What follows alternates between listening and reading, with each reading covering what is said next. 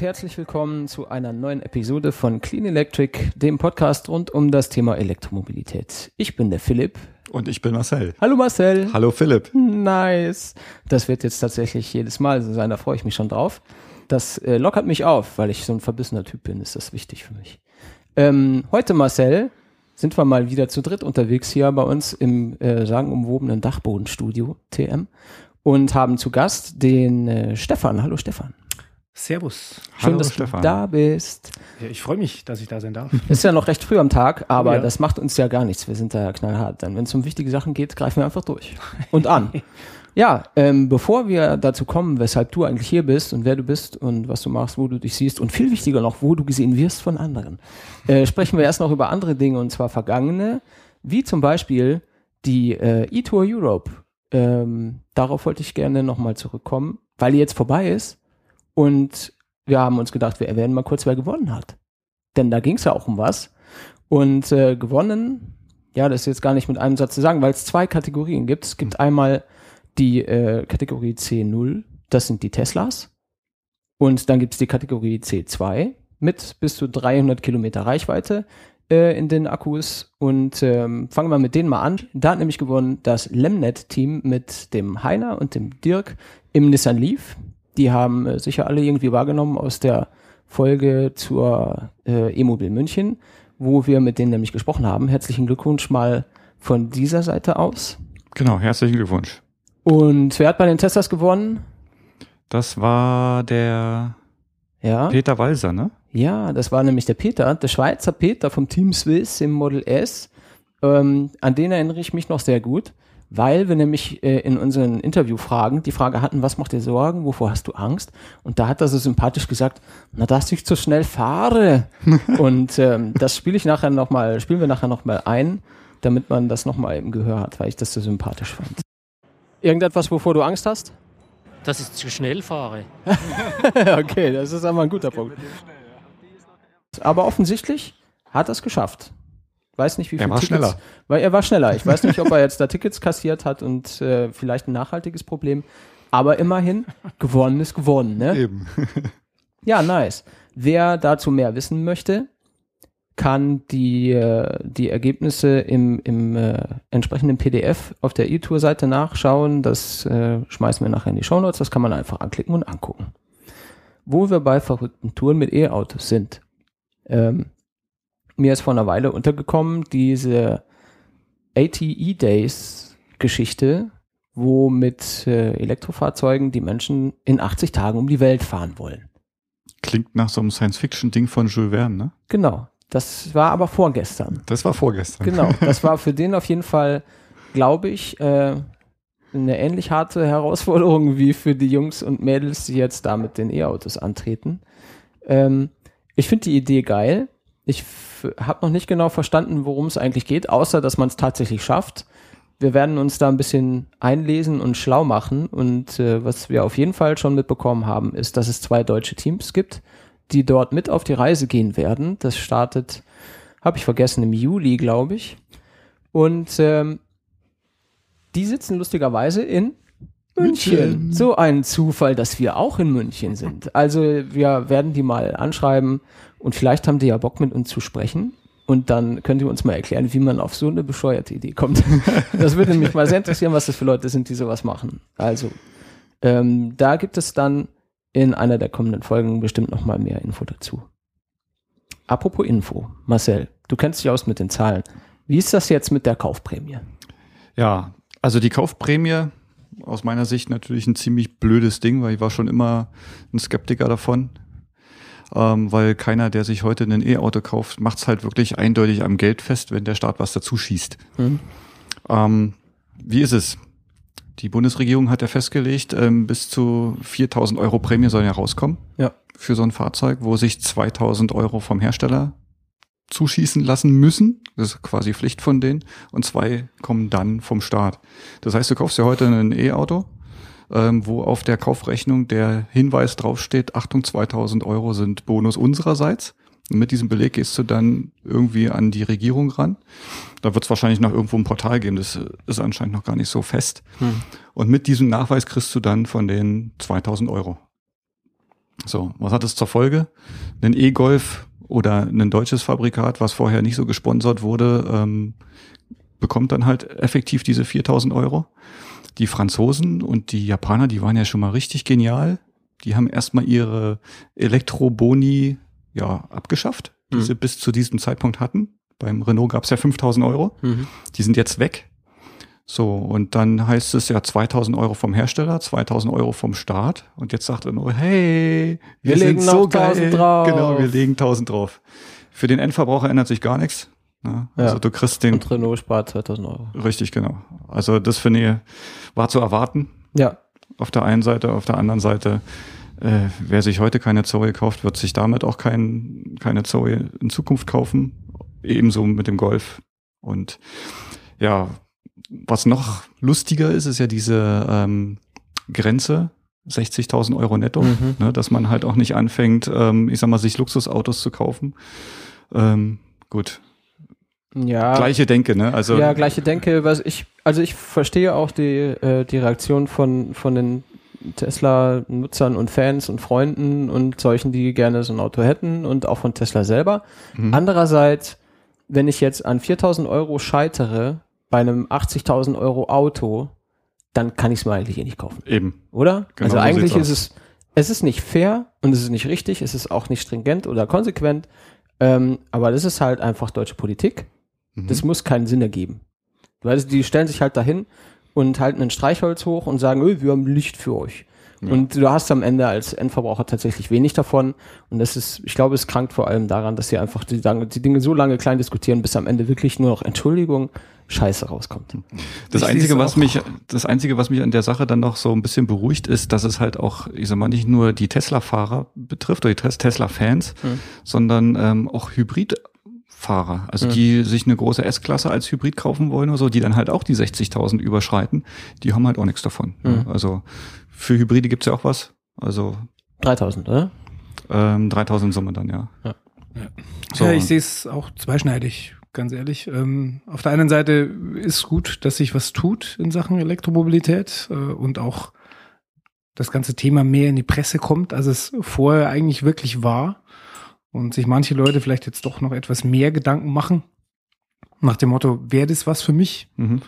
Ähm, auf der anderen Seite, gerade jetzt auf Twitter und so weiter, die Kommentare, die dann dazu kommen, also da fühlte ich mich als Elektroautofahrer schon fast angegriffen, weil es da meistens heißt, ja, jetzt kriegen die, die eh schon mehr Geld haben und sich so ein teures Auto leisten können, auch noch einen Zuschuss. Also da komme ich mir dann teilweise schon als Sozialschmarotzer vor, obwohl ich es ja nicht bin, weil meine ist ja erstens geleast und zweitens äh, habe ich davon ja aktuell auch nichts, weil Mhm. das ist ja für mich schon rum erstmal. Ähm, aber ja, es, es, es kommt da ein bisschen in die Presse und das fand ich jetzt zumindest schon mal positiv. Ich bin halt auch ein Optimist in der Hinsicht, muss Ja. ich sagen. Also ich bin äh, an der Stelle pff, ja eigentlich enttäuscht, dass es, dass es sich in die Richtung entwickelt hat, ne? weil man kann mit dem Geld viel mehr anfangen, wenn man halt wirklich konsequent in die Ladeinfrastruktur, weil das ist eigentlich der Knackpunkt, investiert. Ja. Und ähm, da wäre allen geholfen, weil die meisten, die über die Reichweite dann wenigstens Mhm. meckern oder über die Reichweite meckern, die sagen dann halt, ja gut, dann habe ich wenigstens alle 20 Kilometer eine Ladesäule anstatt alle 100. Ja. Ne? Und damit ist halt einem deutlich besser geholfen. Ja, Ladesäulen sind halt unspektakulär. Ja, Ja. Also da, da in die Presse zu kommen, ist halt Ja, das ist halt immer genau das Problem. äh, ja. Ich meine, warum äh, fördern sie jetzt dies und nicht das andere? Also ja, das eine Thema irgendwie marketingtechnisch interessanter finden. Und das, das zeigt halt wieder sehr deutlich, dass einfach die Prioritäten falsch gesetzt werden. Ja. Also ich meine, keine Sau wird Elektroautos kaufen, auch nicht für 4000 Euro weniger, wenn du das Ding nicht laden kannst und du aber die Möglichkeit brauchst. Eben. Mhm. Das war wie, wie der, äh, der Herr Reiter, der Oberbürgermeister Münchens, gesagt hat auf der E-Mobil, hat er gesagt, das wäre so eine psychologische Geschichte und deswegen müssten sie jetzt Ladesäulen bauen. Da habe ich ja auch neben diesem Podium gestanden und habe gedacht, im Moment hätte jetzt vielleicht vorher immer noch Korrektur lesen lassen sollen, was da in deiner Rede steht, denn richtig gut ist es jetzt nicht, was du dir sagst. Denn äh, Es ist genau kein psychologisches Problem. Wenn ich jetzt in München in einem Haus wohne mit, keine Ahnung, 20 Parteien, wo soll ich denn meine Karre laden? Du Eben. wirst du nicht in der Garage einen Starkstromanschluss haben. Wahrscheinlich hast du nicht mal eine Garage. Mhm. Und dann stehst du da und bei deinem Arbeitgeber könntest du dein Auto irgendwo parken, da hast du aber vielleicht jetzt auch keine Lademöglichkeit. Also musst du irgendwo hin, um das Auto zu laden. Das ist sowas von nicht psychologisch, das ist ein akutes, reales Problem. Ja. Und dass sie das nicht verstehen, ist mir völlig unklar. Gut, der Reiter fährt wahrscheinlich mit einer S-Klasse durch die Gegend, die weder, die wahrscheinlich nicht mal ein Hybrid ist, sondern einfach ein, ein, ein 8 oder 10 oder 12 Zylinder, Dieselmotor mit 4 Liter Hubraum. Irgendwas total Sinnloses, weil er sowieso nur durch die Stadt fährt. Aber davon abgesehen, ich finde, das ist genau, wie du auch sagst, ist, hätte man das Geld für andere Dinge besser benutzen können. Ja. Ich glaube nicht, dass das jetzt den Schub gibt, den, den das Ganze gebrauchen könnte. Also wie Stefan schon sagt, ich finde auch, das kommt halt extrem in die Presse, auch wenn es halt ähm, von den Leuten, wie uns jetzt zum Beispiel auch gesagt wird, dass es halt falsch ist, aber es ist wenigstens angesprochen, es ist da. Ne? Und ja, schauen wir mal. Also es gibt Leute, Ja, die, die also ich denke, man, man kann da so ein bisschen auch sehen, woher denn eigentlich die Forderung kommt, weil wenn es wirklich äh, die reinen Nutzer wären und auch, Mhm. sag ich mal, die, denen die Elektromobilität wirklich am Herzen liegt, ähm, dann wäre es definitiv äh, in die Ladeinfrastruktur gegangen. Aber ähm, ich denke mal, die, die treibende Kraft war einfach die, die Autoindustrie und äh, die will keine Ladesäulen verkaufen, sondern die will Autos verkaufen. Ja. Und das Mhm. ist natürlich Aber das auf der anderen Seite auch ihr gutes Recht. Ja, aber, das, naja. Ja, Schade. das ist aber auch ein valider Kritikpunkt, finde ich, den ich oft höre und auch selber teile.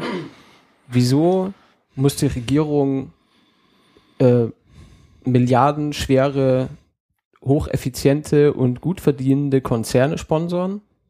Das verstehe ich nicht, weißt du? Die könnten den Quatsch ja machen, sie müssten es halt nur machen. Und da ist ihnen aber dann das Geld zu schade, dass sie reinpumpen, was nicht sofort irgendwie einen Return bringt. ja. Die laufen halt einfach mit dem System, was sie jetzt haben, gerade noch gut. Hört gut zu. Das geht nicht mehr lange gut. Ihr habt's gehört, ich hab's gesagt. Und Sag's das, mal. ja, das wird nicht lange halten. Äh, Das Ende ist nah. Ich weiß nicht genau, wie lang. Alter, ich sehe mich jetzt gerade auf dem Timescale mit so einem Schild. Das Ende ist. Und dann weiß keiner, wie ich es gemeint habe. Ne? Völlig aus dem Kontext. Ja, ist egal. Ähm, wir müssen aufhören, darüber zu diskutieren. Ich glaube, darüber wurde fast alles gesagt. Die meisten wissen, dass es Quatsch ist. Die Autoindustrie rafft nix und die Politik macht, was die Autoindustrie will. Und deswegen wird es auch nach wie vor schwierig sein. Trotzdem, ich habe gestern eine Probefahrt gehabt mit meiner Zoe wieder. Äh, ich bin ja diese Woche mein Motorrad losgeworden, um mein Tesla-Konto ein bisschen aufzufüllen. Glückwunsch. ähm, und äh, ja, mir lag das Motorrad wirklich sehr am Herzen und der Mann, der hat mir gestern einfach angeboten, mir mein Kennzeichen zu geben. Und da bin ich nach München reingefahren, habe mir das Kennzeichen abgeholt. Und da hat er gesagt, ey, du bist du mit deinem E-Auto da? Ich sagte, ja. Ja, Womit denn sonst? Ja, eben. Moped ist ja weg. Ähm, da sagt er, ja, oh, kann ich mal eine Runde mitfahren? Hab ich gesagt, du, gerne. Ne? So, und dann haben wir eine Runde gedreht. Und dann sagt er, ja, und die Fahrzeuge sind ja so teuer. Dann habe ich gesagt, ja, was schätzt du denn, was kostet denn der? Naja, so äh, knapp um die 30.000. Da habe ich gesagt, genau dieses Fahrzeug kriegst du heute für 17.900 Euro. Was? So günstig? Ja. Und dann hat er sich halt noch die Ausstattung angeschaut und fand den eigentlich richtig cool. Ne? Ja, ist er ja auch. So, und äh, die Fahrzeuge sind nicht so teuer, wie sie draußen verschrien werden und wir brauchen diese blöde Förderung dafür nicht. Fertig. Ja. Was wir So. brauchen, sind Ladesäulen. Genau. Herr Reiter, Frau Merkel, Dobrindt, ihr ganzen Spacken. Hier, jetzt lass mal aufs Thema kommen. Nein, wir kommen noch nicht aufs Wir Thema. kommen noch nicht aufs Thema. Jetzt, was, was kommt, ist ja der, das Model 3. Und zwar, sagt der Elon, kommt früher, als wir gedacht haben. Und der Marcel, das sieht er jetzt nicht, springt quasi gerade vor Dreieck, vor Dreieck in der Freude, vor Freude im Dreieck. Ja, na gut, also im Endeffekt, es wird da, wurde ja angekündigt, ähm, dass die ähm, Produktionskapazitäten extrem aufgebohrt werden müssen, um den ja, Ansturm an Vorregistrierung überhaupt abarbeiten zu können. Ne? Ja. Also, äh, soweit ich das verstanden habe, hat ja Mr. Musk damit gerechnet, dass er so um die 70, 80.000 Vorbestellungen vielleicht äh, erwartet. So, und dann äh, kommt die äh, ja, Enthüllung des Fahrzeugs und du hast auf einmal 115.000, bevor das Ding halt wirklich zu Ende gesprochen ist. Einen Monat später bist du bei über 400.000 und dann macht man sich halt schon Kopf, ja, äh, ich habe dann und dann bestellt, wenn jetzt so viele Leute dazwischen sind. Man muss jetzt sagen, ähm, die ersten, die bedient werden, sind die Tesla-Mitarbeiter. Ne? dann werden noch die bevorzugt, die schon einen Tesla haben Mhm. und bestellt haben. So, dann schwappt es von der Westküste rüber zur Ostküste und dann irgendwann nach Europa. So, ich einer, der vor der ähm, ja, Präsentation. Präsentation bestellt hat oder da war, der rechnet dann schon mit, äh, ja, also Ende 2018 kann ich vielleicht auf den Konfiguratorknopf drücken, mal gucken. Ja, und jetzt liest man dann so Sachen, oh, der Mann, der hat noch zusätzliche Hallen angemietet, 93.000 Quadratmeter. Äh, ja, was macht er damit? Plant wahrscheinlich doch ein bisschen was zu beschleunigen. Ja, mittlerweile gibt's eine tolle Seite. Da kannst du deine Bestelldaten eingeben, wann du die 1000 Euro, Dollar hingelegt hast. Und dann steht da auf einmal, ja, mögliche Auslieferung Januar 2018. Hm, schauen wir mal. Ich glaube es noch nicht. Aber es klingt ja schon erstmal gut. Hm, da habe ich Geburtstag im Januar 2018. Wow. Hm. Wenn der Marcel dann sein Model 3 hat, kann ich es dir ja zum Geburtstag schenken. Ich rechne eher, dass ich dort Klick mache. So nach dem Motto Farbe Ja. schwarz. Also diese Seite habe ich auch gesehen. Warte, ich schreibe das auf, äh, dass wir das verlinken. Ähm, wie viel da dran ist, darüber kann man natürlich streiten. Die haben sich jetzt da hingesetzt und sich so einen Algorithmus ausgedacht, der basiert auf weiß ich nicht was. Also du gibst eigentlich nur deine Bestelldaten an? Ja, ja, die Frage, Also wann und wo? ja genau, meine Frage ist halt, worauf basieren die Erkenntnisse, die hochrechnen, wann du dann da wahrscheinlich ein Auto bekommst. Mhm. Die basieren natürlich auf viel, ja, ich stelle mir das so vor und dann könnten noch diese Faktoren Mhm. und dann rechnen wir noch plus irgendwie Prozent und das ist dann ungefähr das Datum. Das ist natürlich viel Schmuh. Das gibt Ja. dann dir als Nutzer vielleicht erstmal, ja, ich hätte fast gesagt ein gutes Gefühl, aber eigentlich gar nicht so gutes Gefühl, Nee. weil es halt noch relativ weit weg ist in der Zukunft. Aber ähm, ja, wie viel da wirklich dran ist. Ich meine, ich, wahrscheinlich kann nicht mal Elon Musk und das, das Board of Directors von Tesla Motors sagen, wann die Karre das erste Mal vom Band läuft. Deswegen würde ich jetzt da nicht so viel drauf geben. Aber es ist eine lustige Seite. Ich habe Mhm. das auch gesehen. Ich finde es cool, dass sowas gibt. Ähm, aber es ist natürlich mit Vorsicht zu genießen, würde ich mal sagen. Ne? Ähm, ja, dann könnten wir ja jetzt an dieser Stelle zu was Handfesterem übergehen. Stimmt. Nämlich, äh, ja, findest Den du auch? kann man, den kann man anfassen, ne? Kann Das, man was jetzt anfassen. Den Stefan. Den auch. Den auch. Ja, aber ähm, lass uns doch mal jetzt tatsächlich an dieser Stelle schwenken zum Stefan. Der ist ja nicht ohne Grund hier. Wie der geneigte Hörer weiß, sind hier eigentlich nur Leute, die was zu erzählen haben. Und das hat immer mit E-Fahrzeugen zu tun, denn sonst wären sie ja hier falsch. Und deswegen würde ich sagen, hast du das Wort. Marcel stellt Fragen, Stefan antwortet. Fängst du an? Ja, ich fange an. Also wir haben, wie haben wir uns eigentlich kennengelernt? Also wie, wie sind wir zusammengekommen? Wir haben ähm, über einen Philipp, Das bin ich. ja, ähm, über, über ja eigentlich un, un, unser Podcast allgemein. Ne? Wir sind als erstes Ja, ja. über äh, einen, einen, einen Follower sozusagen über den Twitter-Account ja ähm, zu dir gekommen. Genau. Ich glaube, der erste Kontakt war eigentlich äh, über einen, über den Renault-Händler, wenn ich mich recht entsinne, in äh, bei Freising, der auf seiner Facebook-Seite ähm, von euch erzählt hat. Stimmt. Und ja. äh, der ist Kunde von uns. Und deswegen folgen wir natürlich äh, dem seiner Facebook-Seite. Ja. Das ist AM Müller in Achring bei Freising. Und äh, mein Mitarbeiter, der Jakob, ist da gleich neugierig geworden und äh, hat sich das angehört. Der ist hat, äh, er hört viele Podcasts äh, und ist Social Media mäßig sehr aktiv, etwas aktiver als ich. Hüstel, Hüstel. Etwas. Und ähm, fand es ganz spannend, dass äh, halt ja bei uns im Umkreis, so es ist jetzt gerade mal 25 Minuten weg, ähm, so ein Podcast gibt. Das Genau. war der Einstieg, glaube ich. Das, das fand er ausreichend cool, um uns auf Twitter zu folgen, Mhm. wo äh, wir irgendwie dann tatsächlich in Kontakt gekommen sind, als er mir nämlich eine, also was heißt mir, uns eine, eine Direktnachricht geschickt hat, irgendwie, dass er es cool findet, dass es zu diesem Thema jetzt einen Podcast gibt, den man sich anhören kann. Mhm. Also auch im Sinne von, er hat schon so Sachen gehört, die waren aber nicht so nice. Und ähm, habe ich natürlich gleich, habe ich mich gefreut, da haben wir relativ lange dann hin und her Nachrichten geschickt, stellt sich heraus, der wohnt hier um die Ecke irgendwie. So. Nicht in München, aber Nicht, nicht in München, aber in Freising. mhm. Und es ist quasi ein Katzenwurf weg von hier, sag ich mal. Und ähm, irre, wie weit du Katzen werfen kannst. ja, die haben schon ordentlich Momentum, wenn man sie sich ordentlich zurecht schleudert, im richtigen Moment los ist, wie Hammer werfen. Ähm, darf man aber nicht machen. Nur, dass ihr es wisst. Darf man nicht machen. Und ähm, jedenfalls haben wir dann relativ lange geschrieben, hat sich rausgestellt, ja, der wohnt nicht weit von hier. Und der kennt jemanden, der kommt auch hier aus dem Kaff, wo wir wohnen und hier auch gerade sitzen. Und ähm, da sind wir halt dann so in Kontakt gekommen. Er fand es super und der war zufällig auch tatsächlich unser erster Twitter-Follower. Äh, Krass. Krass, tatsächlich die Nummer eins, der allererste. und ähm, ja, das hat sich dann irgendwie so ein bisschen ausgebaut, dieser, dieser Kontakt, weil wir uns auch gut verstanden haben. Wir machen so dieselben Dinge, haben ähnliche Interessen und so weiter, haben uns gut verstanden. Und dann haben wir den äh, Jakob mal getroffen in Freising auf dem Tag der E-Mobilität. Genau. So ist es. Und da war wer noch? Meine eine. Genau. So. Zwar Und mit womit war er da? Mit seinem? E-Golf. Korrektum mit seinem E-Golf. Das fanden wir natürlich dann ganz spannend. Ja. Haben dann auch gleich erstmal eine Runde gedreht. Ja. Fand ich sehr, sehr äh, spaßig. Weil das erste, was man macht, ein bisschen auf den Pinsel treten und man hört halt nichts und man hat auch gleich den, den direkten Vergleich zu dem eigenen Fahrzeug, was man selber fährt. Mit dem wir dahin gefahren sind. Ja, genau. Gerade kurz vorher. Und äh, ich fand es sehr interessant, sehr toll. Und ja, freuen uns jetzt natürlich, dass du dann hier bist und uns ein bisschen was dazu erzählst. Warum E-Golf? Wie bist du eigentlich überhaupt in diese Schiene gekommen? Warum äh, fährst du elektrisch? Ja, ich habe mir, ich glaube vor vor drei Jahren, na mittlerweile vier Jahre, glaube ich her, ähm, als ich mir ein neues Geschäftsauto zulegen wollte, mich ein bisschen beschäftigt damit auch schon.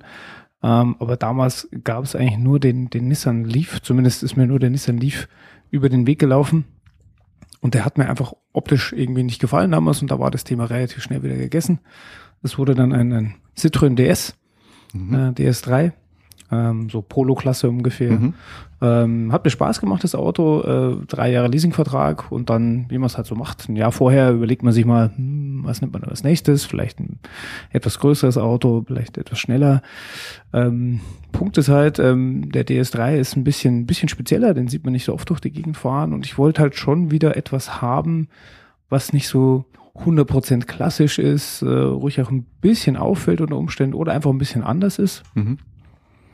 Wir haben ja ein Designbüro in Freising und Designer ja, sind ja manchmal etwas poserisch veranlagt. Mehr oder weniger.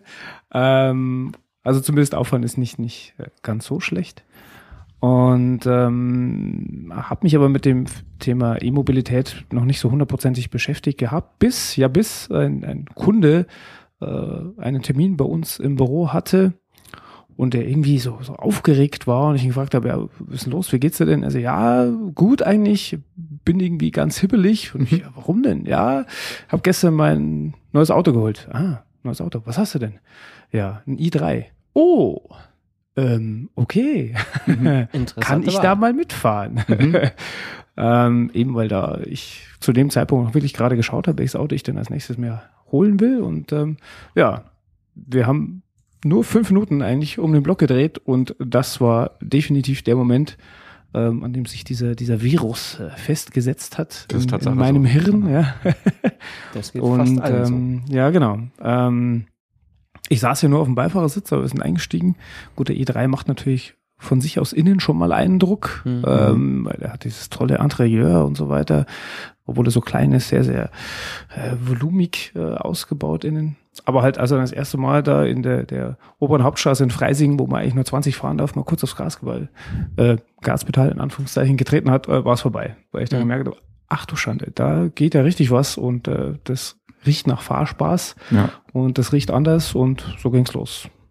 Abends dann schon zu Hause Ja, genau. Erst mal gucken, wie ist denn das? online geschaut, Testberichte, Videos etc. etc. und naja, so ging's los und das äh, der Entscheidungsprozess zog sich dann hin und hin und hin und so kam ich langsam irgendwann einmal über mehrere Umwege dann doch zum E-Golf.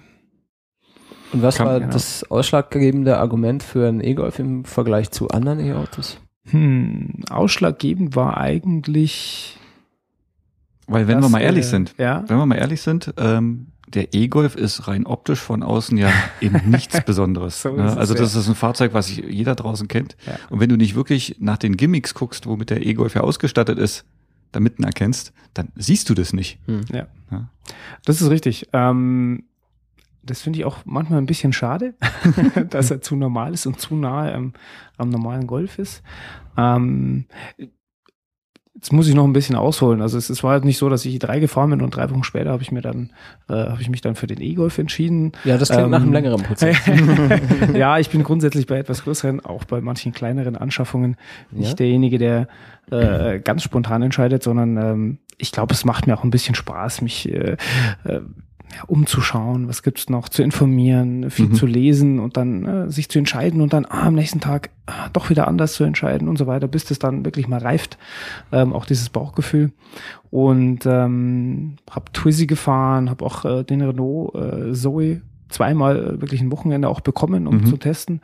Ähm, und i3 auch nochmal Probe gefahren, aber da war der BMW-Händler etwas, Zu ich sag mal, unsympathisch. Ja. Ähm, Der wollte kein E-Auto verkaufen. nee, definitiv nicht. Nee, nee. Oh Mann. Äh, Warum, frage ich mich auch, aber egal. Ähm, und hatte mich dann eigentlich schon äh, für den für den Zoe auch entschieden, auch bei bei ARM auch. Ähm, bis ich dann mal durch Zufall auf einem winzigen kleinen Elektroautotag äh, mitten in der Pampa äh, in Haag an der Amper war. Oh, Gruß an Ähm, Johann. ja, genau. Und ähm, da stand auch äh, ein E-Golf rum und der wurde gerade nicht gefahren und dann ähm, habe ich mir gedacht, jetzt steige ich trotzdem ein, weil ich kenne ihn ja nicht.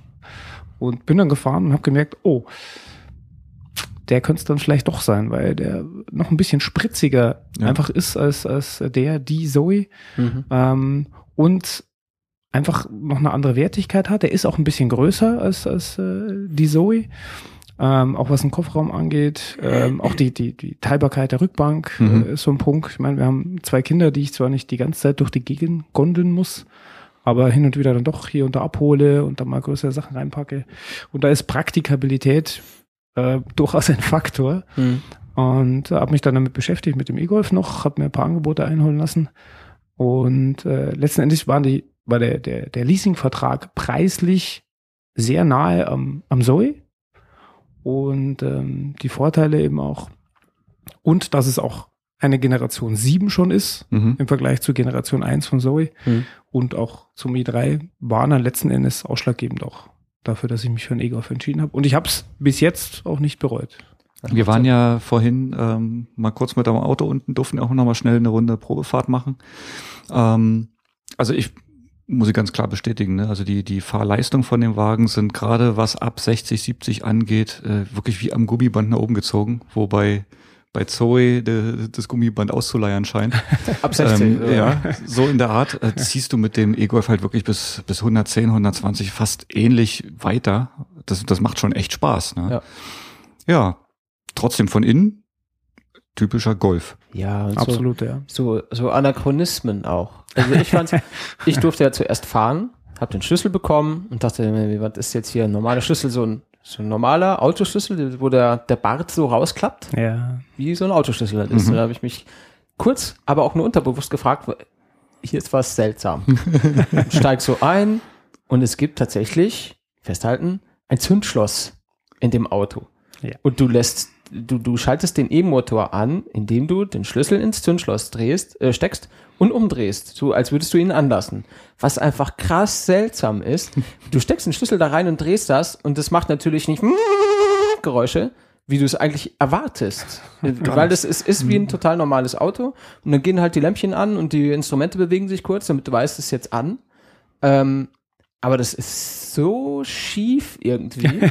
Ich, find, ich fand es ganz, ganz schräg, das Auto, das E-Auto zu starten, indem ich einen Zündschlüssel einstecke und drehe. Das ist so richtig, what? Ja. Da hätte man auch irgendwas mit dem Knöpfchen machen können. Dann lass das Zündschloss da, wenn du es nicht ausbauen willst, weil es ist ja der, ich meine, der Golf funktioniert ja dadurch, dass er eigentlich ein Golf ist.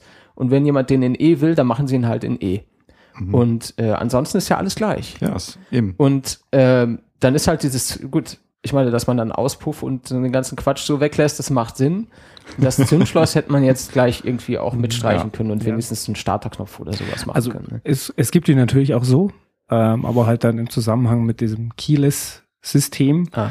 das ich auch ähm, bei dem Probewagen auch hatte. Mhm. Aber da finde ich, ist es nicht ganz so gut gelöst wie bei Renault. Also so. Renault finde ich äh, macht das sehr, sehr gut, auch mit dem automatischen Schließen und Mhm. Öffnen und so Mhm. weiter. Ähm, und das entweder ich habe es falsch bedient, was durchaus möglich ist, ähm, oder es funktioniert einfach anders. Also ähm, Das wusste ich gar nicht. Aber was funktioniert da anders? ähm, ja, er schließt, also zumindest in der Konfiguration, wie ich es da hatte, äh, schließt er nicht automatisch, wenn ich äh, einfach das Auto verlasse. Mhm. Also er scheint nicht zu checken, ist der Schlüssel noch da oder nicht. Mhm. Und dann bleibt er offen. Gut, Und dann ist für mich das Keyless-System eigentlich äh, nicht wirklich sinnvoll, ja. also man muss jetzt bei der Zoe sagen, es gibt ja auch zwei unterschiedliche Ausstattungsvarianten. Es gibt ja Mhm. einmal diese Keyless Go-Variante ähm, und dann gibt's ja diese normale, wo du halt die, nur diese Schlüsselkarte hast. Also einen Schlüssel als solches hast du schon. Und du musst den dann auch in den Schlitz reinstecken. Mhm. Ohne dem geht das Auto gar nicht an. So, aber du hast dann halt wirklich nur Bremse drücken, Knopf drücken und der läuft. Ja. So, und bei dem machst du es halt auch so, machst das Auto aus, ziehst die Karte raus, machst das nicht, dann meckert er, äh, Karte steckt noch drin. So, dann musst du halt mitnehmen und wenn du das Auto verlässt, du musst ihn auch aktiv abschließen. Ja.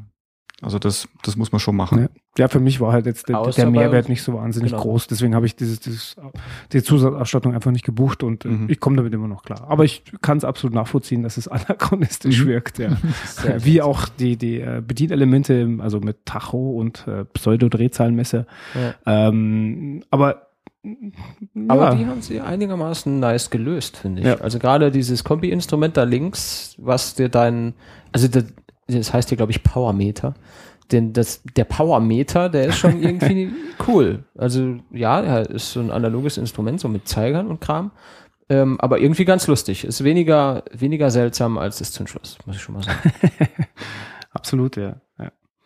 Ne, also ich, ich komme damit mittlerweile auch sehr gut zurecht, ähm, auch durch das, durch das äh, zentrale äh, Display, was da drin ist, an dem man sich ja auch die digitale Geschwindigkeitsanzeige Ja. darstellen lassen kann. Ja. Ähm, Kann man das umschalten irgendwie, was da angezeigt wird? ja, oder ist das, ja, komplett, Okay. komplett. Also natürlich nicht so super ähm, innovativ, wie es jetzt bei Tesla ist. Mhm. ja, ähm, aber nichts ähm, ist so. absolut richtig, ja. Ähm, aber äh, für mich langt es locker. Auch die Navigationsanweisungen ähm, sind da in dem Zentralinstrument mit drin. Also das ist von der Bedienung her und auch von, von, von der Individualisierung schon sehr, sehr gut, muss ich sagen. Also da bin Mhm. ich sehr zufrieden auch. Ansonsten unterscheidet er sich jetzt in nicht vom normalen Golf, oder? Da ist jetzt nichts Ähm, irgendwie speziell auf E getrimmtes drin. Gut, der äh, Schalthebel ist halt ein Automatikquellhebel mit noch etwas Zusatzfunktionen, habe ich vorhin gelernt. Ähm, Richtig? Zum Beispiel einstellbare Rekuperationsstufen. Mhm. Genau. Da könnten wir vielleicht noch ein Wort dazu verlieren, weil das Ja. was ist, was der eine oder andere vielleicht in seiner Zoe durchaus vermisst. Ja, also das war auch mit ein Faktor ähm, für mich, mich für den E-Golf zu entscheiden, weil ich es besser gelöst finde als in anderen Autos. Ähm, da ist es so, man hat ähm, diesen, den Automatik, es ist ja eigentlich keine Automatik, aber man wählt halt ähm, fahren oder Genau. rückwärts fahren, hat aber dann zusätzlich noch ähm, zu dem äh, Modus D auch noch einen Modus B wie Bertha. Das steht für Brake. Ähm, das heißt, das ist die maximale Rekuperationsstufe. Und da gehen auch jedes Mal, wenn man vom, vom Geschwindigkeitsgaspedal habt ihr eigentlich Strompedal jetzt, sagen wir dazu. Ihr sagt Mhm. Strompedal, okay. Mhm. äh, vom Strompedal herunter geht äh, auch wirklich die Heckleuchten an, definitiv bei diesem äh, Modus B. Ja, bei dem, was Ähm, er wegbremst, ist das auch sinnvoll. Ja, Ja. definitiv. Das ist schon- Das ist schon relativ stark. Ähm, und im Modus D gibt's noch äh, drei Zusatzmodi, äh, D1, D2, D3 und das sind sozusagen die Zwischenstufen zwischen D und B. Also Mhm. man kann wirklich die Rekuperation ähm, sehr, sehr fein einstellen. Mhm. Und ähm, ich nutze es meistens so, dass ich diese, diese Rekuperationsstufen hernehme, wenn ich äh, zum Beispiel einen längeren äh, ähm, äh, eine längere Bergabfahrt vor mir habe, Mhm. in der ich jetzt nicht unbedingt immer auf der Bremse stehen will. Und dann schalte ich halt auf D1, D2 oder D3, je nachdem, wer halt vor mir fährt. Wenn irgendwie ein LKW vor mir fährt, der mit 30 Sachen darunter tingeln muss, dann halt ein bisschen stärker. Ähm, ansonsten fahre ich eigentlich immer nur mit D, ähm, was den Vorteil hat, dass äh, gar nicht rekuperiert wird, wenn ich vom Strompedal heruntersteige und dadurch einfach segeln kann, ohne dass ich in Modus N schalten muss, wie es jetzt bei anderen äh, Mhm. Autos der Fall ist. Also die- ich muss dazu Tatsache auch in Enden rüberschalten, Nee. weil gerade auch bei längeren Strecken, da will ich halt auch nicht ständig mit dem Gaspedal oder mit dem Strompedal spielen, dass ich halt die Nullgrenze einstellen. Ja. Ja, bei, bei der Zoe ist es da wirklich so, gehst du runter, hast du die erste Rekuperationsstufe voll da. So, und ähm, auf langen Strecken das halt, das, das nervt irgendwann. Viele machen dann entweder einen Tempomaten an oder fahren halt schnell mal fünf zu viel oder zehn zu viel und lassen dann segeln. Ja, also das finde ich an der Stelle, haben wir ja mal kurz probiert, auch äh, ziemlich klasse. Ja, ich finde es ich find's auch super. Also ich habe anfangs auch äh, das klassische Verhaltensmuster eines Elektroautofahrers gehabt, der immer und stets rekuperieren will. Ähm, aber irgendwann bin ich faul geworden, wie es halt so ist, wenn man älter wird. Und äh, fahre jetzt eben nur noch in D, weil wenn ich auf die Bremse trete, dann rekuperiert er so und so. Mhm. Und Ja. ähm, die Bremsen greifen eh erst ganz am Schluss. Und äh, ob ich jetzt dann bremse und rekuperiere damit oder ob das halt das Auto über B macht, ist mir dann fast fast egal eigentlich. Also ich segle einfach viel lieber, sowohl im Stadtverkehr, auch bei, bei kurzen Strecken, als auch jetzt über Land, Autobahn. Mhm. Ich nutze halt alles, was geht. Ja, und im, im B-Modus selbst habe ich jetzt auch äh, gemerkt, du kannst halt wirklich auch sehr, sehr weit runterbremsen. Ne? Also die Zoe, die ähm, fängt an bei 10 bis 9 Stundenkilometer an, die Rekuperation komplett abzuschalten. Und äh, dann kriecht der Wagen halt relativ schnell.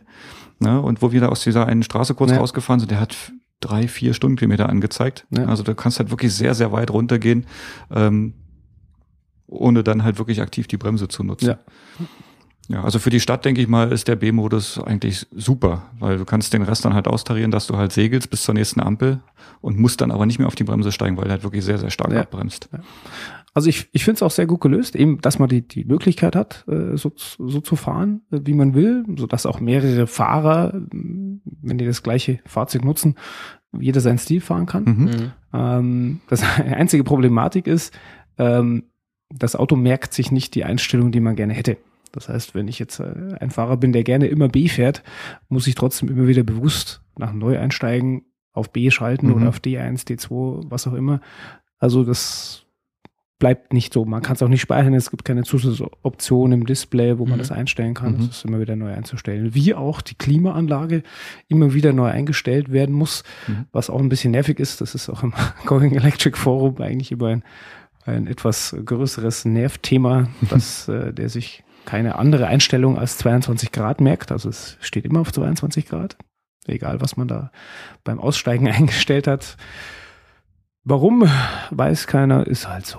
Ja, faule Softwareentwickler. Ja, ja. So wie bei uns quasi, wenn wir ins Auto einsteigen, das erste, was wir machen, ist den äh, Soundknopf drücken, Ja. damit das Auto halt Oh ja. nichts von sich gibt. Ne? Ja, den habe ich gar nicht, den, Den hast ich du gar noch nicht. Das ist äh, auch angenehm, ja. Also ich, mir gefällt's, dass auch kein Geräusch da auftaucht. Und draußen schon mal Probleme gehabt, in irgendwelche Situationen gekommen? Oder Ich fährst du von vornherein schon so, dass Das auch. Vorhin, wo ich hergekommen bin, hätte ich beinahe äh, einen Specht um den Haufen gefahren, weil der anscheinend auch nicht reagiert hat. Er hat gesagt, ah, da steht ein Auto, offensichtlich. der ist sehr, sehr spät von der Bundesstraße runter. Ähm, wirklich Probleme hatte ich eigentlich noch nicht. Also mir ist noch kein Radfahrer äh, vors Auto gefahren, kein Fußgänger vors Auto gelaufen. Es ist eher so, dass wenn ich halt weiß, okay, da könnten Fußgänger kommen, ich fahre ganz anders, ich fahre langsamer und ich mache mir eher einen Spaß draus, noch langsamer zu fahren, um mich an Leute heranzu äh, Pirschen. schleichen, ja, und die dann ein bisschen zu erschrecken und dann äh, das Grinsen äh, zu sehen und dann zurück zu grinsen und dann schauen sie schon, ah, was ist das für ein Auto? Er ist ja auch noch ein bisschen beklebt. Also der Mhm. Werbeeffekt äh, durchs leise Fahren, der ist der da, ne? ist, der, der ist toll eigentlich, ja. Ja. genau, weil viele halt, äh, viele Poser durch viele Stadtmitten fahren, weil sie lau laut fahren wollen und Mhm, mhm. bei den E-Autofahrern ist genau andersrum. Die Das macht auch, Spaß. Die ja. fahren auch über Land durch Dörfer. Kann ich bestätigen. Ja, Mhm. Ja, vielleicht irgendwie mal ein kurzer Blick auf Zahlen, Daten, Fakten. Marcel, hast du Bock? Das Einzige, was ich weiß zu Zahlen, Daten und Fakten vom Golf, E-Golf, ist 85 kW, also 115 PS, 270 Newtonmeter. Und wie sie auf ihrer Website ein bisschen Poser, wo wir gerade bei Poser sind, ein bisschen poserhaft angeben, 4,2 Sekunden Beschleunigung, dann ganz klein von 0 auf 60. von 0 auf 60, ja. Das ist natürlich ein bisschen affig. Die Zahl auf 100 hätte mich schon auch interessiert. Aber das äh, scheint sich ja irgendwie einzubürgern, dass man sich, nee, das, das hat sich schon lange eingebürgert, dass man sich die Zahlen immer so Mhm. hernimmt, dass sie am meisten Sinn ergeben. Ob das jetzt Verbräuche sind oder Beschleunigungswerte, man nimmt immer das, was irgendwie gerade am geilsten ist. mhm. Ähm, das macht es für uns als Endverbraucher nicht vergleichbarer und das Ja. hat irgendwie auch keinen positiven Effekt, zumindest auf mich, wenn ich dann hier sehe Wow, 400 4,2 Sekunden ist ja geil. Ach so, auf 60. Naja, gut. Mhm. Ähm, es ist eine geile Zeit und wir sind den gefahren. Es ist extrem spritzig und, und schön zu fahren, wie, wir- wie wir das ja gewöhnt sind vom, vom Elektroantrieb. Aber ähm, das ist auch so, ja, da hat irgend so eine Marketing-Tante gesagt, ja, wie, wie schnell beschleunigt der denn? Und dann hat der, der Techniker gesagt, ja, auf 100 so und so. Und dann hat sie gesagt, ja, das ist zu viel, das können wir nicht auf die Website schreiben. Ja, und dann hat der Techniker gesagt, ja, aber auf 60 sind es nur 4,2. Und hat sie gesagt, ah, Das hört sich das gut an. schreiben wir auf die Website. Und das ist halt scheiße, VW. Das ist scheiße, das wollen wir nicht wissen, 0 auf 60. Das interessiert mich nicht. 0 Wenn, auf dann 100 müssen ist die Zahl. beide hinschreiben. Und Ja, genau, wenn, du beide wenn, du sagst, passt, ich kann ja. auf 60 krass schnell, dann schreibst du es hin, schreibst aber die auf 100 bitte auch dazu. So und ist das es. die Zahl ist, die seit irgendwie 50 Jahren jeder weiß.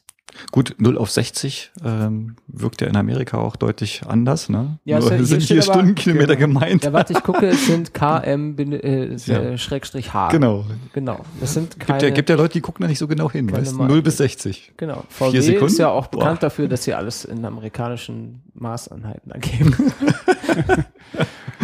wir tun ja eh viel mehr für Amerika als für Deutschland. Ne, VW. Hören wir mal auf damit. ähm, Ja, es ist durchaus auch ein Thema beim E-Golf. Ja. ja, ja, genau.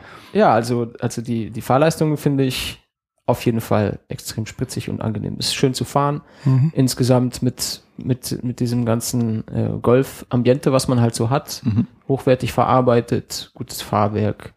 Ähm, da klappert und rappelt nichts. Es ist alles hochwertiges Material, ist gut. Das Lenkrad fasst sich gut an. Mhm. Das ist alles schön und äh, gediegen und hochwertig, wie man sich das vorstellt, wie man es halt aus dem Golf einfach kennt. Gerade Golf 7 ist ja dann einfach ein krass ausgereiftes Auto. Da gibt's nicht viel daraus zu, auszusetzen, was Verarbeitung und so weiter, Qualität angeht. Es ist alles super. Ähm, was so mittelsuper ist, ist halt das Ladethema, oder? Das ist Ja. Ja. Ja, das ist das größte Manko eigentlich an dem Auto. Hm. Ähm, wusste ich auch vorher, aber für meine Zwecke passt es eigentlich trotzdem ganz gut. Es kommt natürlich immer darauf an, was man fährt, äh, wie auch die Ladesituation zu Hause ist. Ähm, ich habe mich damit schon noch beschäftigt, aber für mich passt es ganz gut. Ähm, klar, nicht jedes Auto passt für jeden, nicht jedes Elektroauto passt für jeden. Ja. Bei mir ist es so, das muss ich jetzt vielleicht erzählen, weil das für Mhm. manche Leute auch interessant ist. Ähm, wir haben, äh, wir wohnen im Haus, wir haben äh, eine, eine Garage auch mit Stromanschluss ähm, und ich habe äh, tagsüber auch die Möglichkeit, in einem Parkhaus zu laden. Das ist also auch eine Schuko-Steckdose. Das heißt, ich habe äh, an zwei Stellen wirklich die Möglichkeit, zuverlässig auch zu laden. Ähm, zwar langsam, eben mit diesen 3,7 äh, Kilowatt, äh, oder? Ja, ich Ja, 3,7. habe die Zahl nicht mehr hundertprozentig im Kopf. Ähm, Also maximal ne, an der Schuko wird es ein bisschen Richtig. weniger sein, damit die nicht abraucht. ja, ja. Genau. Aber ähm, aber halt langsam zu laden, aber eben zu laden. In der Zeit, wo ich eh stehe dort. eben. Ähm, Und meine Strecken, die ich tagtäglich fahre, sind auch wirklich minimal. Also ich, ich bringe in der Früh die Kinder in den Kindergarten, ähm, fahre dann eben zum Parkhaus. Wenn ich laden muss, lade ich dort oder wechsle mich ab mit meinem Mitarbeiter, der, der Zoe fährt. Ähm, dann habe ich Kundentermine, da muss ich nach München, da muss ich nach Erding, da muss ich vielleicht mal nach Landshut. Ähm, also das sind von Freising nach München 35 Kilometer. Wenn ich durch München durch muss, sind es ein bisschen mehr, aber ich kann gerade äh, am Münchner Ringverkehr super mitschwimmen und verbraucht da kaum Strom. Mhm. Und ich komme locker auf die andere Seite von München und auch locker wieder zurück.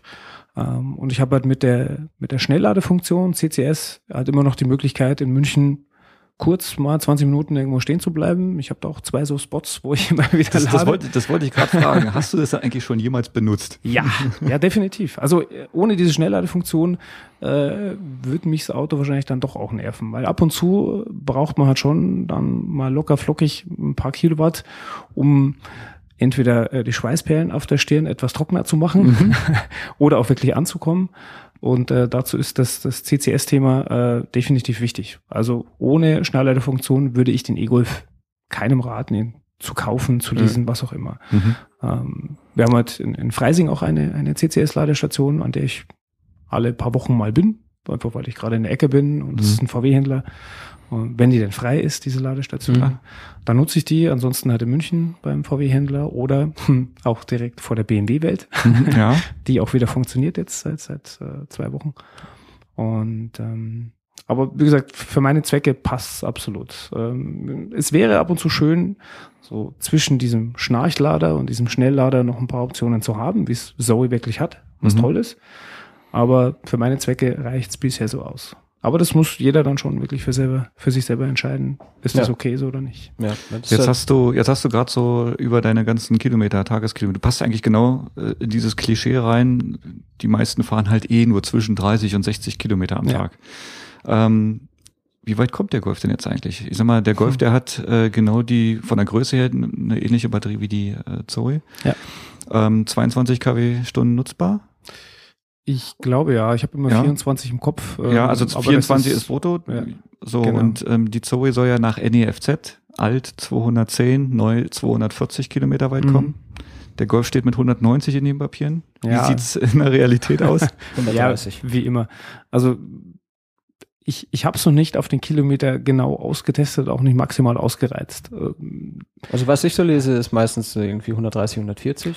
Ja, 100, 140, 150 ist auf jeden Fall real. Jetzt so zu der Zeit, wo es jetzt eben nicht zu heiß, aber auch nicht zu kalt ist, ähm, könnte ich bestimmt schon 140 rauskitzeln. Dazu müsste ich aber wirklich dann auch, wie zum Beispiel auf dem Münchner Ring dann viel fahren, wo man halt wirklich mitschwimmt, auch im Windschatten und so weiter. Ähm, aber ich denke 130, 140 äh, ist wirklich normal und Mhm. reicht oft. Wie schaut's im Winter aus? Schlecht. ähm, kann ich nicht so hundertprozentig sagen, aber da kommt man, wenn man ein bisschen äh, schneller fährt und es doch mal etwas frischer wird, äh, ja, an die 100er Grenze schon ran. Mhm. Also das äh, kann man auch relativ schnell drücken. Also dass es dann nur zweistellig wird, da kriegen viele Leute eine Angst. Ich hatte auch zur Winterzeit mal eben eine Situation, wo ich wirklich mal kurz vor knapp war. Also ich bin noch nicht liegen geblieben beim Elektroauto, toi toi toi. Aber da im Dezember hatte ich eine Tour eben nicht nach München rein, sondern quasi stadtauswärts ähm, und äh, wollte halt unsere Kunden Weihnachtsgeschenke ähm, vorbeibringen und das war da St. Wolfgang bei Dorfen hinten drin Mhm. und äh, wollte den Golfer noch äh, eben meinem Kunden zeigen, der ist dann auch noch ein bisschen durch die Gegend gefahren, der Mhm. war dann auch etwas spritziger unterwegs. Braucht man bei den äh, Temperaturen am meisten nicht, ne? ja, ich wollte ihn aber nicht unterbrechen in dem Moment, weil er ist ja ein Kunde. Ähm, und musste dann noch einen Schlenkerer machen und habe dann äh, während des Schlenkerers zu unserem Haus- und Hoffotografen schon gemerkt, oh oh, äh, mit diesem Schlenkerer weiß ich nicht mal ganz genau, ob ich noch nach Hause komme. Mhm. Ähm, weil es, es war schlecht Wetter, es war kalt, es war regnerisch, ähm, es ging bergauf, bergab ähm, und da ist die Rekuperation ja auch nicht mehr so wahnsinnig stark, sondern das Bergauffahren macht's halt dann aus. Und äh, ja, wenn der Fotograf nicht da gewesen wäre und mir dann noch ein Wasser und einen Kaffee und ein bisschen Strom gegeben hätte an seinem Schuko-Anschluss, äh, wäre ich wahrscheinlich nicht mal locker flockig nach Hause gekommen. Mhm. Ähm, das war wirklich jetzt, jetzt grenzwertig. Aber auch da mm, hat das Schuko einfach gereicht. Ja, es war halt wirklich nur eine Stunde, aber immerhin. Und dann bin ich dann doch noch sicher nach Hause gekommen. Da ist halt das Problem, Schnellladesäulen außerhalb Münchens wenig. Wenn dann eben mhm. nur A9 zum Mhm. Beispiel. Mhm. Ähm, Ingolstadt. Oder hier. Ja. Also, was Oder ich, hier bei uns. Oder hier. Genau, ja. was, was ich schade finde, ist, dass du halt auch beim E-Golf leider, ich sag mal, die Einphasenladung nicht aufbohren kannst. Ne? Also Ja. 3,7 ist wirklich das Maximum. Ähm, ich habe jetzt vor ein paar Tagen den Nissan übernommen, den Nissan äh, ENV. Da kann man in der Option einen äh, Doppellader bestellen. Das heißt, der geht dann auf einer Phase bis zu 6,6 kW hoch und wenn der leer ist, fünf Stunden ist der wieder voll. Ja, und ähm, so, solche Sachen, ich Ja. glaube, BMW bietet sowas auch an. Ne? Also da kannst du auch einen Zusatzlader bestellen. Ähm, interessant wird der neue i3. Ja, gut, Steckdosen findest du halt wenigstens überall, die normalen. Du Mhm. musst halt nur lange genug stehen können. Ja, genau. Apropos Steckdose. Du hast gesagt, in eurem Parkhaus Ja. teilst du dir die Steckdose mit einem deiner Mitarbeiter. ja, nicht gleichzeitig. Nicht rechte Pin link, äh, dahin, linke Pin. Nee, gut. Ähm, also der fährt auch eine Zoe. Einfach. Ja, genau. Richtig, ja, genau. Der fährt auch eine Zoe. Wir Ja. durften äh, deine Kollegen ja auch mal kennenlernen. Ja. Einmal ähm, in Freising direkt auf diesem im Steincenter. Mhm. Ja, und der fährt eine Zoe. Warum eigentlich? Also hast du da irgendwie einen Anteil dran? Er sich also, das selber ausgedacht. ja. ja, gut. Verrückter Typ. Ja, der, der, der Christopher, schönen Gruß auch an dieser Stelle. Ähm, er hat eine Zeit lang, hat immer klassische Gebraucht äh, Autos gefahren, äh, Diesel mit so genauso diesem Alter, wo es dann so ein bisschen losgeht mit Reparaturen und so Mhm. weiter. Und ähm, als dann das Thema Elektromobilität bei uns in der Firma losging und ich halt zufrieden war und auch äh, Jakob auch begeisterter äh, äh, E-Mob-Fan ist, ähm, hat er sich auch die Frage gestellt, hey, könnte das was für mich sein? Und da wir eben im, Autohaus Müller einen Kunden und Partner haben, der uns da auch äh, gute Lösungen immer vorschlägt und uns auch äh, oft mal Test fahren lässt, haben wir überlegt, okay, wäre das was für ihn? Er fährt halt eine etwas längere Strecke. Also er fährt jetzt nicht nur eben äh, mal fünf Minuten um die Ecke, sondern er kommt eben von, von, von Aschheim ungefähr Mhm. ähm, nach Freising. Das sind einfach 35 Kilometer. Mhm. Und ähm, da waren wir schon am überlegen, okay, funktioniert das? Wie sieht's aus, wenn er nicht laden kann? Ähm, aber das, das funktioniert jetzt seit naja, fast acht Monaten, wenn ich mich recht entsinne, äh, eigentlich reibungslos. Ja. Also er ist auch noch nicht stehen geblieben. Und ähm, diese eine Schokosteckdose bei uns im Parkhaus ist die, die er nutzt. Mhm. Und das läuft. Also streiten ist kein Thema um diese Dose. Nee, nee. Also eigentlich nur sagen, heute bin ich dran, morgen bist du dran. So ist es, genau. Ja, also manchmal, wenn ich ja ganz leer bin und äh, ich weiß, dass er wahrscheinlich gestern schon geladen hat, dann stelle ich mich halt dahin. Mhm. Ähm, das andere Problem sind meistens die, die Servicefahrzeuge von den Stadtwerken, die auch auf genau diesem Parkplatz parken, aber halt Mhm. ohne Elektroauto, aber Mhm. die dürfen halt da parken. Das ist ein bisschen blöd Doppelbenutzung. Das ist eigentlich das größere Problem bei der Sache, aber das Stromteilen eigentlich nicht. Du musst die Kabeltrommel auspacken. Äh, ja. nee, im Zweifel, ich- wohne nicht weit weg von dem Parkhaus, das ist es ja. Darf ich eigentlich nicht sagen. ich könnte auch noch Rad fahren. Ja, aber ich fahre so gerne Elektroauto, deswegen tue ich das selten. Kann ich absolut nachvollziehen. und äh, könnte dann sozusagen auch zu Hause laden. Also ich habe immer so einen Rettungsanker und eben auch das, das, ähm, das Autohaus in Freising, was die schnellere Säule hat, da könnte ich auch immer noch hin. Also für mich ist es leichter als für ihn. Deswegen hat er in der Hinsicht immer Vorrang. Mhm. Ja, jetzt haben ja die ganzen anderen Hersteller ja auch ähm, Batterie-Upgrades angekündigt. Na, Also der VW Golf auch. selber soll ja auch NEFZ jetzt dann demnächst eine 300 Kilowatt, äh, 300 Kilowatt Kilometer Batterie bekommen. Ähm, der i3, ich sag mal, dein Leasing läuft ja auch irgendwann aus. Wäre der i3 mit einer anderen Batterie und mit dem drei Phasen, möglichen Drei-Phasen-Lader äh, auch eher was für dich oder? Er ist sicher was für mich, ja. Ähm, ich habe eben nur, nur zwei Kritikpunkte, die nicht ganz unwichtig sind beim i3. Erstens, ähm, er ist innen drin fast zu schick Mhm. und außen eine- dafür zu hässlich. ja, also ich, ich habe mich an, an das Design außen schon gewöhnt, nur von hinten gefällt er mir immer noch nicht. Also Mhm. ich, ich finde die Linie von der Seite ganz, ganz schick eigentlich und auch die, die Pseudoniere vorne, äh, BMW-mäßig gefällt mir doch ganz gut, aber von hinten kann ich ihn einfach immer noch nicht sehen. Mhm. Und das zweite, es ist halt immer noch ein Viersitzer. Und äh, ein Ja, Viersitzer ja, mit, mit einer Mhm. relativ bescheuerten Türsituation. Mhm. Und Stimmt. er ist einfach nicht für, für Familien gemacht. Mhm. Das, äh, deswegen ist die Kritik nicht wirklich berechtigt, glaube ich, weil er ist eigentlich ein Single-Fahrzeug. Mhm. Ein Single- oder Pärchenfahrzeug, finde ich. Und dafür ist er sehr, sehr gut gemacht. Ähm, aber eben für, für, für mich dann wahrscheinlich auch in Zukunft eher nichts. Okay. Und, Und, der, der Golf dann mit der größeren Batterie? Ja, definitiv, klar. Also ich, ich war nie Volkswagen-Fan. Irgendwie, weil es mir halt einfach ein bisschen zu bieder waren und ein bisschen zu normal und dann äh, billig ja, waren sie Hm. auch äh, die Waren letzten nicht, 20 ja. Jahre nicht. Ja.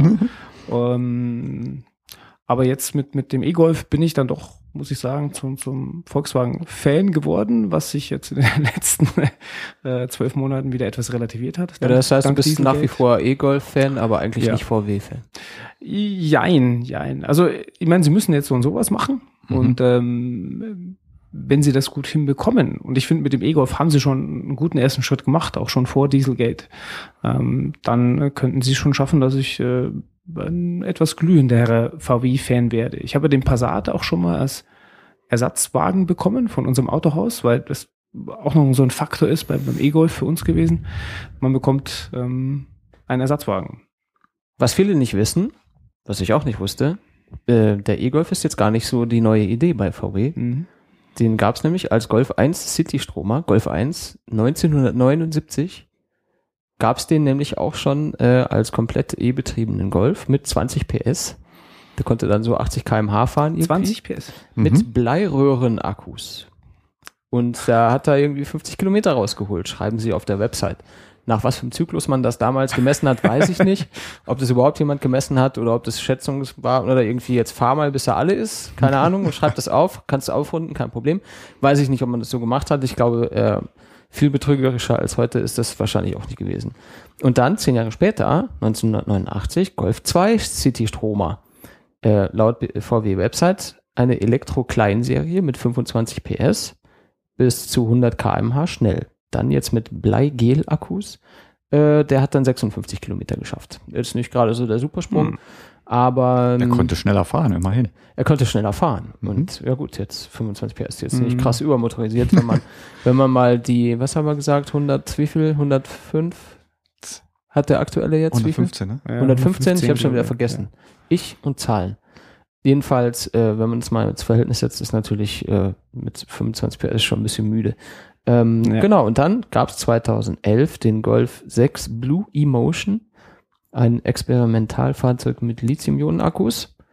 Der konnte dann 150 Kilometer fahren und äh, innerhalb von drei Stunden laden. Also für 2011 jetzt eigentlich gar nicht so üble Werte, würde Ja. ich sagen. Aber Ja, halt vor allem- experimental. Ja, ja, genau. Also drei halt Stunden. Ladung, drei Stunden Ladung hört sich auch schon entweder nach einer guten Phase an, ne? Mhm. also 32 Ampere, Hm. oder vielleicht sogar ein Dreiphasenlader. Ne? Also Da, wenn es drei Phasen gewesen wären, fragt man sich, warum sind es jetzt nicht drei Richtig, Phasen? genau. Also das habe ich mich, verstehe ich ja sowieso nicht.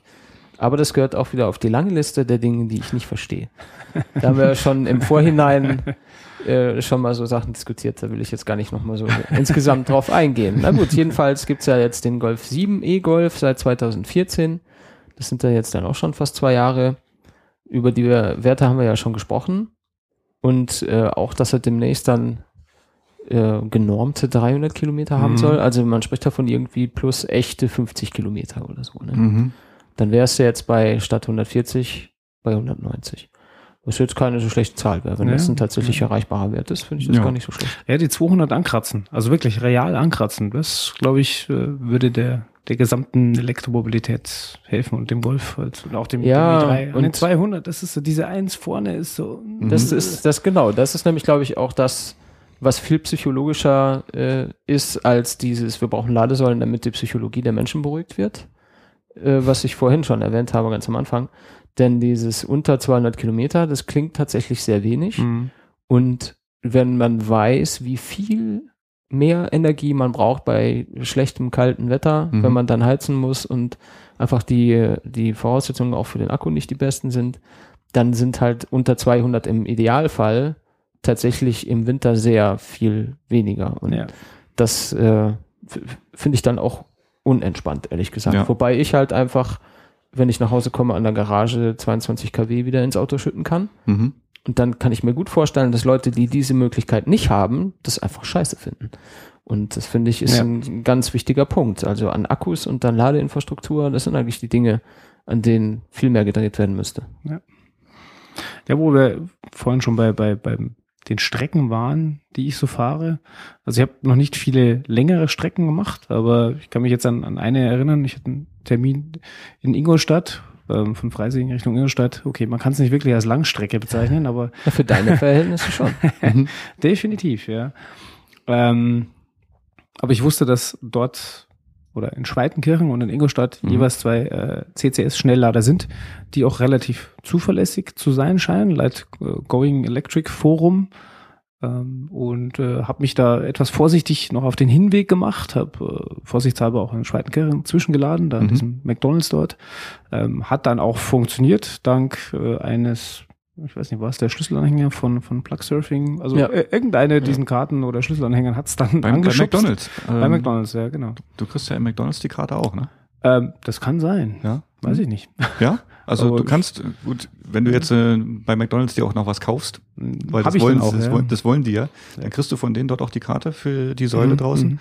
Ähm, was ich aber auch noch interessant finde, wir haben ja in Schweitenkirchen ja auch den Supercharger Mhm. mit, mit, den, mit den acht Ladeplätzen und daneben stehen ja auch nochmal ähm, vier Ladesäulen. Drei mit ähm, CCS und äh, Typ 2 Ah, und okay. eine Schnellladesäule mit Mhm. 50 kW CCS, also diese, diese eigentliche Triple-Schnelllader, Ja. wo auch Shademo mit dran steckt. Ähm, die funktionierten bei mir nämlich leider nicht so zufriedenstellend. Also ich bin wirklich von jeder Säule von den vier haben zwei funktioniert zu der Zeit, wo ich dran Mhm. war. Gut, ich habe jetzt kein CCS geladen, aber Ja. ähm, wenn dann auch Typ 2 schon nicht funktioniert, dann ist es schon blöd. Das ist schade. Mhm. Ja. Ja. Nee, also ich hatte da kein Problem. Also Mhm. bis auf das eine, dass das erstmal anschubsen. Äh, aber dann lief es ohne Probleme. Bin dann eben nach Ingolstadt gefahren, da an diesem Ingolstadt Village. Mhm. Dort Mittag gegessen, dann zum Kunden, dann zurückfahren. Und beim Zurückfahren habe ich schon gewusst, okay, ich habe da in Schweitenkirchen, äh, der funktioniert. Ja, und dann konnte ich es auf der Autobahn mal richtig laufen lassen. Das hätte ich normalerweise nicht gemacht. Mhm. Ähm, aber eben dieses zu wissen, okay, da, da ist ein Schnelllader, da muss ich jetzt nicht damit rechnen, dass ich fünf Stunden brauche, um zu laden und dann wieder nach Hause zu fahren. Das lässt einen dann schon etwas ruhiger werden und ähm, im Gegenteil hat ähm, die Geschwindigkeit und den Fahrspaß etwas mehr ausleben auf der Autobahn oder sei es jetzt auf Bundesstraßen. Also Ladeinfrastruktur hattet ihr ja auch schon hier oft zum Thema, aber das Mhm. ist das, das A und O und ähm, dann wird es auch funktionieren letzten Endes. Wobei ja mit die beste Ladeinfrastruktur sich ja ab Schweitenkirchen auf der Autobahn selbst befindet, ne? Weil Richtung München geht's ja fast nur bergab. Ach so. Ah, das kann es auch gewesen sein. Ja. Ja, also das ist ziemlich lang, was man da auch an Strom sparen kann. Ich bin ja mit der Zoe schon öfters mal da auch Mhm. runtergefahren. Ähm, ja, das macht schon Spaß. Wenn du dann so bei 120 oder 130 dann auf einmal anfängst zu rekuperieren. Also das ist schon, und die, du hältst die Geschwindigkeit, ne? Also Mhm. ist nicht so, dass du langsamer wirst, sondern du hältst die Geschwindigkeit. Und ähm, ja, das macht dann auch Spaß. Schade, dass es nicht, ja, mehrere zehn Kilometer sind. Ja. Das hat in der Ja. Dann nicht zu gut gemeint. Stefan, wie sieht's denn jetzt aus? Du fährst jetzt schon eine Weile den Wagen. Musstest du schon mal in die Werkstatt? Hattest du schon mal einen Service gehabt an dem Wagen? ja, leider schon, aber es war alles relativ, also für mich gesehen zumindest relativ handsam. Für den VW-Händler jetzt etwas weniger. Es gab nämlich so einen, einen Rückruf, Hm. eine Rückrufaktion von VW, dass anscheinend manche E-Golfs potenziell ein Problem haben könnten mit dem Akku selber. Äh, irgendwie eine Lötstelle wäre nicht hundertprozentig perfekt und äh, es könnte sein, dass da die, die, ähm, die Reichweite abfällt, weil halt anscheinend äh, manche Akkubereiche dann nicht mehr verbunden wären. Und äh, deswegen musste ich hin und die haben den kompletten Akku ausgetauscht, offensichtlich. Laut äh, VW äh, Hauptzentrale ist da geschätzt, glaube ich, irgendwie vier Stunden für die Austauschzeit. Die haben letzten Endes aber Vier zwei Tage Stunden? gebraucht. Wow. äh, aber die vorher ähm, vielleicht noch nicht gemacht. ja, definitiv. Also ist das, da bin ich mir fast sicher, dass die das noch nie so gemacht haben. ähm, aber ich habe vorher keine Probleme gehabt mit dem Auto, auch danach keine Probleme, was den Akku angeht. Mhm. Ähm, ich hatte nur vor vier Wochen äh, Probleme mit äh, offensichtlich einem Ladekabel, Mhm. ähm, was ich immer in die, in die Schuko-Steckdose gesteckt habe. Äh, das hat einfach ja, rumgezickt, hat äh, die Ladungen abgebrochen, einfach unregelmäßig nach zehn Minuten, nach einer halben Stunde. Und das war dann schon ein bisschen ärgerlich. Ich habe dann versucht rauszufinden, an was es lag. Lag es an der Steckdose etc. Ähm, es scheint dann auch wirklich eine Steckdose gewesen zu sein, aber immer im Zusammenspiel mit diesem einen Kabel. Mhm. Weil ähm, der Christopher mit äh, Zoe und der Steckdose und ich auch mit einem anderen Ladekabel keine Probleme hatte, nur Mhm. in diesem Kabel. Und das wurde mir nach ein bisschen hin und her dann vom VW-Händler dann noch getauscht. Und ähm, das waren jetzt so die, die zwei Male, wo ich wirklich rein musste. Ähm, diese klassische Service-Dienstleistung wurde da, glaube ich, mitgemacht, wenn ich mir recht entsinne, aber gezahlt habe ich bisher an der Stelle auch nichts. Mhm. Also zwei Tage, wenn der Wagen dann schon mal weg ist, wie bist du dann mobil? Also ich habe auch schon einige Besuche in der Werkstatt gehabt. Bei mir wurden schon der Lader getauscht, die Verbindungseinheit, ähm, wo der Wagen halt mal öfters weg ist. Ähm, ich habe einen Twingo angeboten bekommen als äh. Leihwagen, also eine Nummer kleiner. eine der schrecklichsten Kisten, die ich je zuvor gefahren hatte. Ja. Also im Twingo-Bereich. Ich kenne alle Twingos von Anfang an. Ähm, ja, Verbrenner, gut, okay, ich muss nichts zahlen, das ist halt das Tolle, aber Verbrenner fahren ist halt immer so eine Sache. Wie sieht's bei dir aus? Ja, also für diese zwei Tage, da bin ich mir gar nicht mehr sicher. Haben wir da einen Ersatzwagen bekommen oder haben wir das unser, über unsere, über unseren eigenen Verbrenner gelöst? Da bin ich mir gar nicht mehr sicher. Ähm, was wir aber schon des Öfteren jetzt genutzt haben, ist äh, die Möglichkeit, ein, ein Verbrennerfahrzeug als Ersatzwagen für 30 Tage im Jahr zu bekommen, Ah, als okay. ähm, Mhm. Langstreckenfahrzeug, um in Urlaub zu fahren. Mhm. Und das war definitiv für uns auch ein, ein Grund, äh, den E-Golf zu nehmen im Vergleich zu, zu anderen Autos, weil ähm, wir halt wirklich damit dann in Urlaub fahren können, uns nicht groß Gedanken machen müssen. Und wir haben da vom, vom Autohaus, es ist natürlich abhängig vom Autohaus, Mhm. was die gerade zur Verfügung haben, aber wir haben einen nagelneuen VW Passat Kombi bekommen. Auch gutes Auto, äh, wirklich mit guter Ausstattung. Wir haben alles reinbekommen und ja, war super. Normaler Passat-Kombi oder war es irgendwie ein Blue Motion oder gab es sogar schon einen GTE? Äh, nee, kein GTI, wäre schön gewesen. War ein Blue Motion, aber mit, nee, sogar mit 4Motion. Ich glaube dann sogar Allrad, wenn ich mich 4 recht Motion, entsinne. Ich habe okay. hab mich nicht hundertprozentig damit beschäftigt, ich bin eingestiegen und gefahren. Mhm.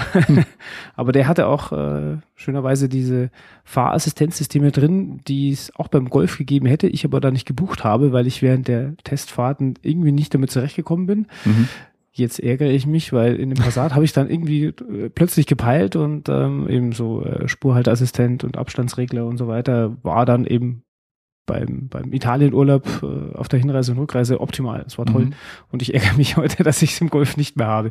Aber na, okay, damit muss ich leben. Das ist Irgendwann halt ist, dein Leasing schade. irgendwann ist dein Leasing zu Ende, ne? dann kannst du ja, Ja, mal ja, was machen. Ja. ja, Tesla könnte ich, da könnte man sowas nachrüsten. Ja, ich meine, das, das ist alles an Bord in dem Golf. Der, Mhm. der, der hat äh, alle Möglichkeiten hardware-technisch drin und die müssten eigentlich nur in der Software irgendwas anschalten und ich hätte diesen Abstandsregler. Weil, ja, das ist irgendwie schade, weil ich habe den, den Fernlichtassistent drin, also muss Mhm. irgendwie eine Fronterkennung drin sein Mhm. und so weiter.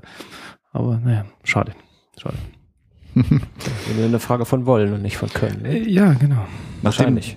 nachdem deine Ladungen abgebrochen worden sind, wie hast du das eigentlich mitbekommen? Also du stehst ja jetzt nicht jederzeit neben dem Auto und guckst, ob er lädt oder nicht lädt. Ähm, Gibt es da eigentlich auch so ja, Assistenten über, über Apps, über das Portal, übers Internet?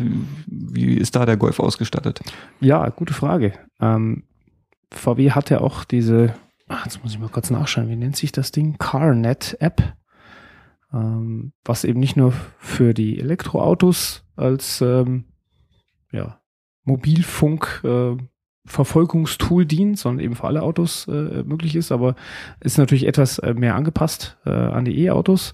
Also es gibt, äh, ich glaube, ähm, Android-App, äh, iOS-App und Mhm. die nutze ich definitiv auch ähm, und hat äh, mir da bei diesen Ladeabbrüchen äh, ja mir zwar geholfen, aber halt auch nicht so wirklich geholfen, weil da nur dort stand, der, der letzte Ladestand äh, abgefragt war vor drei Stunden und normalerweise steht ja, ja, letzter Ladestand vor drei Minuten und Mhm. irgendwas äh, war dann faul und erst als ich dann wirklich ans Auto gegangen bin, habe ich gemerkt, dass er nicht, nicht voll geladen hat und da bin ich dann skeptisch geworden.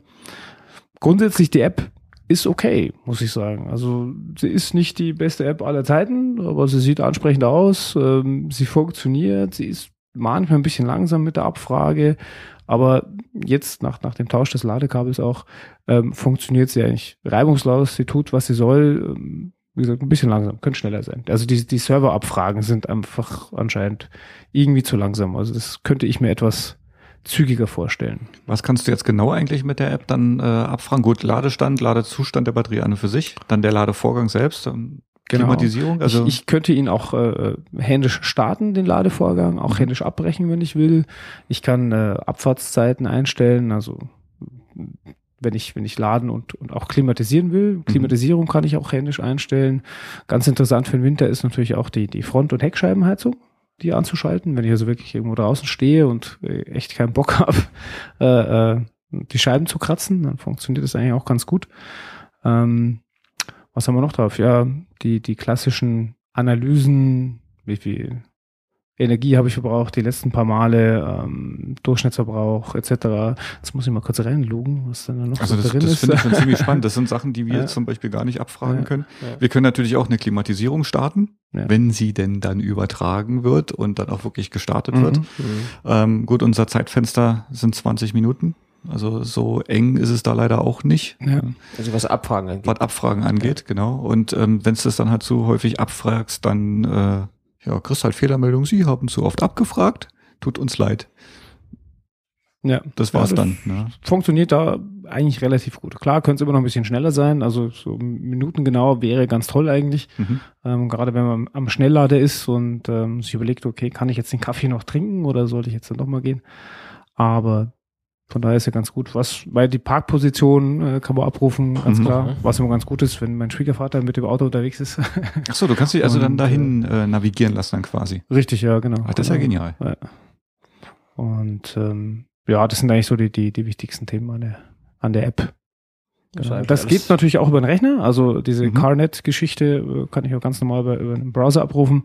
Da ist, glaube ich, die Analyse sogar noch ein bisschen genauer, also was die, die, die Fahrten angeht und die Durchschnittsenergieverbrauchssachen. Ähm, also ist, ist in Ordnung auf jeden Fall. Erreicht natürlich nicht Tesla-Niveau, Mhm. aber das ist auch nicht so einfach, glaube ich. Schätze ich mal. Ich glaube, das ist auch wieder eine Frage vom Wollen. Und wenn es am Ja. Können scheitert, dann muss man äh, die Leute holen wollen, Ja. die es können. Ich glaube, das könnte Ja. theoretisch jeder machen. Aber da gibt es anscheinend so innerhalb der Konzerne nicht die korrekten Projekte, um sowas Ja. auf die Beine zu stellen. Ne? Mittlerweile ist es für VW wahrscheinlich eher sogar ein Müssen, weil sie müssen irgendwas anders machen, können nicht Mhm. so weitermachen, wie sie die letzten 30 Jahre gemacht haben. Hm. Und da ist natürlich so ein Ding wie User Experience und Elektroautos schon ein Faktor, glaube ich. Ja. Mhm. Und das geht in Richtung Zukunft. Was wünschst du dir für die Zukunft? Was stellst du dir vor? Marcel ist heute der Mann der Überleitung. Hm. Ja, für die Zukunft stelle ich mir ein Model S vor. Ein Model S? ja, also der, der, der Golf ist schon, also er ist mir ans Herz gewachsen. Ich fahre ihn immer noch sau gerne. Wie gesagt, ich fahre fast kein Fahrrad mehr. ich weiß alles mit, mit dem Elektroauto mache und ich bin fast stinkbeleidigt, wenn wir dann doch mit dem Verbrenner fahren müssen, weil wir haben ja noch einen, äh, einen klassischen Familien, äh, äh, wie nennt sich das, Van, Mhm.